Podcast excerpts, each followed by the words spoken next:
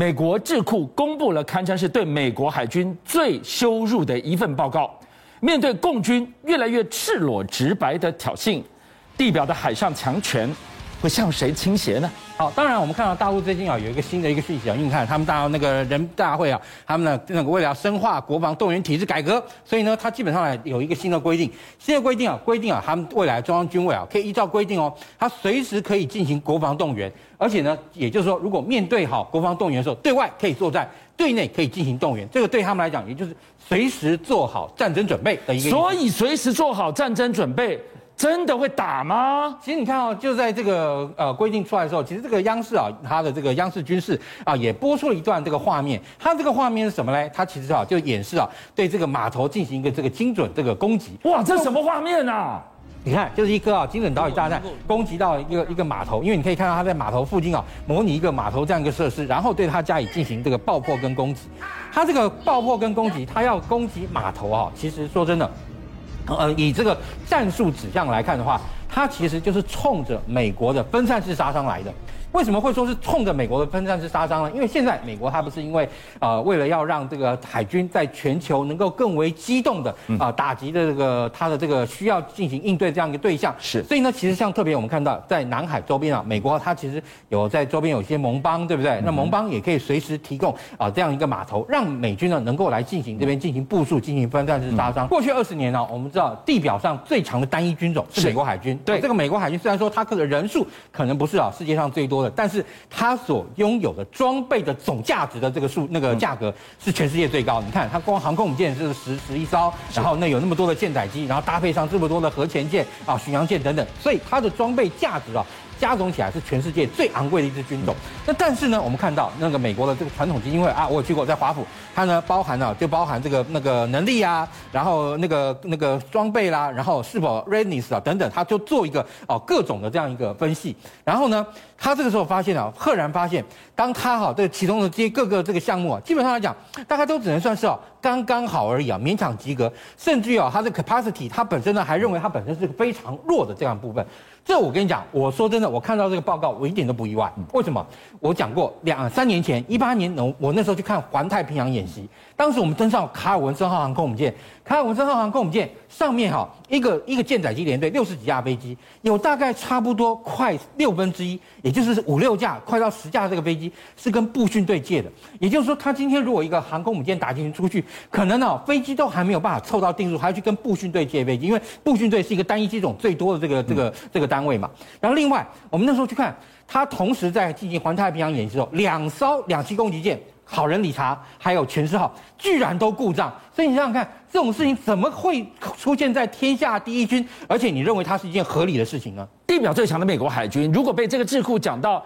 真的只剩下堪用的程度而已，我们进一步要来看了。那美国在应对东亚的解放军共军的崛起，难道只剩下这一招？分散式杀伤吗？那是什么？其实分散式杀伤啊，基本上来讲，就是说以美军现有这个军队，它现有的舰队规模。它要做最大活性的一个利用。什么叫活性的利运用呢？就是你看过去一个航空母舰打击群啊，它可能有一艘航空母舰带个四个，就是一个巡护战队有四艘巡洋舰加驱逐舰。但是呢，它其实还有多的巡洋舰跟驱逐舰，对不对？那这个时候，它先啊，由于哈，我们看到在南那个南海，大陆的这个解放军的水面舰数量大量增加，所以它要应对包含陆上、包含海上这个目攻击目标更多。因为现在以美军的这个军舰来说，它上面有标准防空飞弹，也有这个战斧的公路的这个飞弹，然后呢也有鱼叉反舰飞弹等等，所以它呢让它的这个水面舰能够把它分散哈分散开来，而且呢三到四艘呢就是一个大概支队为主，就组成一个这个巡护队。那这个说一句大白话就是海上的狼群战术嘛。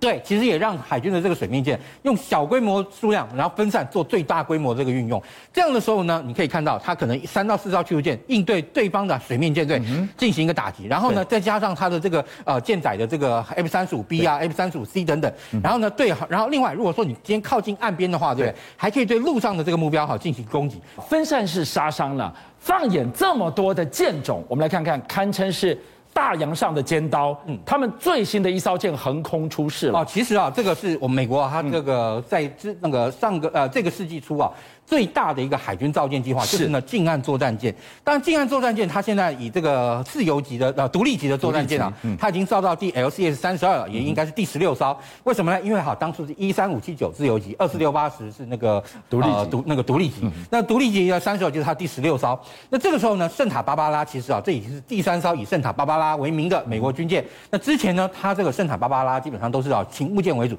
哎，这次把它升级到一个作战舰了，那个那个近岸作战舰。但其实这个近岸作战舰啊，说真的，特别是像这个独立级啊，它其实本身由于啊，它有一个非常大的这个直升机甲板，对不对？我们之前跟大家介绍过，是 CH 四七这样大小直升机可以直接落在上面哦，好，然后而且它也可以哈，那种借由这样一个那个海上这样一个释放啊，快速的这个啊舟艇的释放，也可以进行各种的这种特别侦察任务。对，其实它是非常适合近岸作战，而且呢，最新的一个性能提升啊，它在这个位置，哈，在这个位置啊，这个位置装了什么呢？美国最新的哈那个 MSNSM 哈，就是海军的这个反舰飞弹。因为这个 NSM 这个反舰飞弹，它本身呢，其实说真的，跟过去的这个反舰飞弹，美国系统的鱼叉飞弹，它比较不一样。它呢，第一，它第一射程很长，它其实射程呢有一百八十五公里，而且呢，它是全程掠海。什么叫全程掠海？其实像这个我们的熊二哈，或者说是那个美国的鱼叉飞弹发射出去以后，对不对？它其实不是紧贴到海面，它其实有一定的高度。当它飞飞飞飞飞好，它看到了敌方的这个舰艇以后，它就会降低高度，然后所以也就是整个啊弹道飞行过程，它是一个类似像阶梯式下降。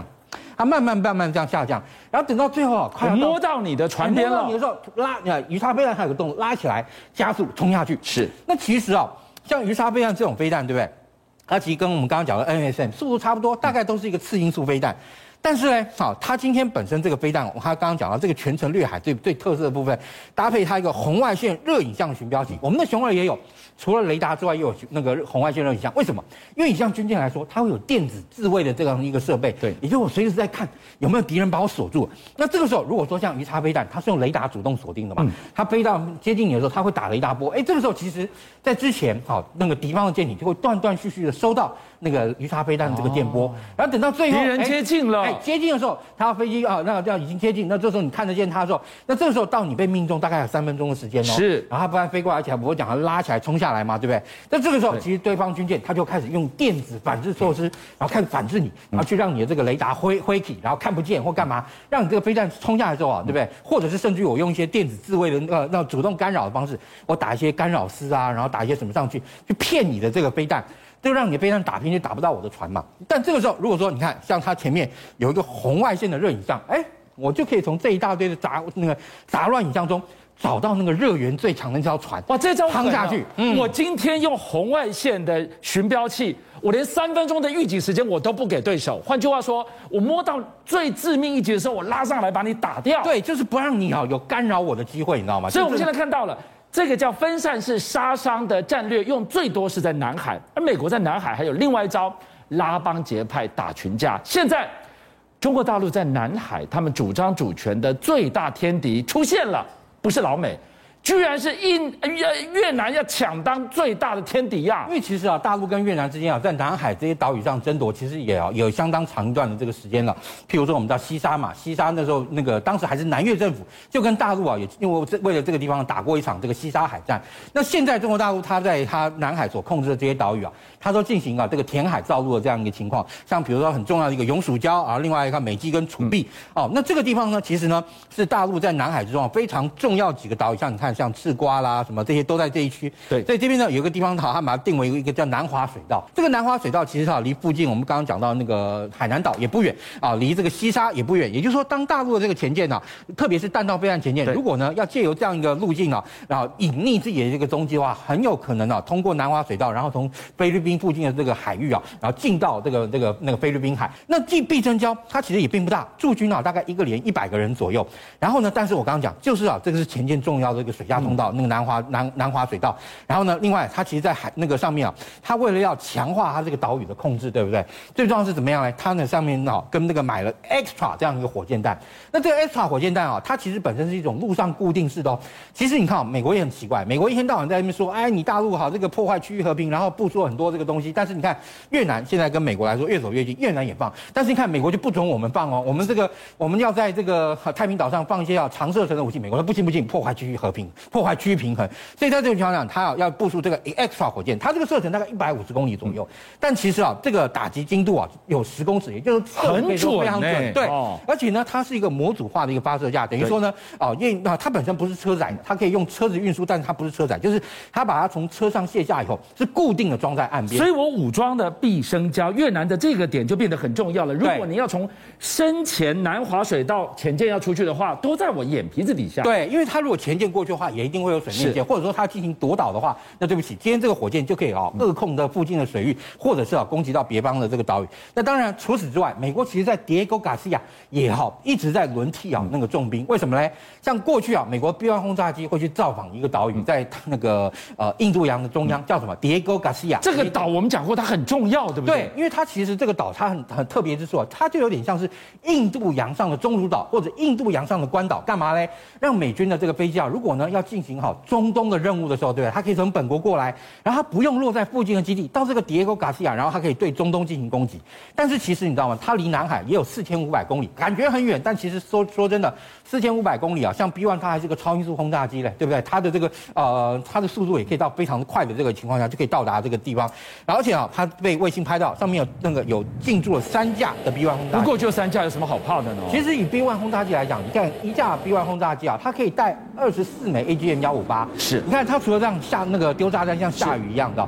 它如果说装了这种最新的啊 AGM 幺五八，千里之外市区外打击。对，而且啊，以这个飞弹来说，你就算它两枚弹中一艘船来讲也好，二十四枚也可以中攻击十二艘船，对不对？那不就一支船队了？对，而且你看三架，三架基本上可以打到三十六艘船。是，所以相对来说，它这个攻击力道是非常强的。而且它呢，如果说今天从这个迭戈嘎西亚去前往这个那个南海执行任务，它可以半径哦是五千公里的，只有这多兰半径哦。但是你可以看，它到南海距离其实才四千五百公里远而已。再加上透过空中加油，这个 B-1 轰炸机它可以到南海上空啊进行长时间的这样一个巡弋，然后就变成一个 AGM 幺五八卡车啊，你知道吗？好，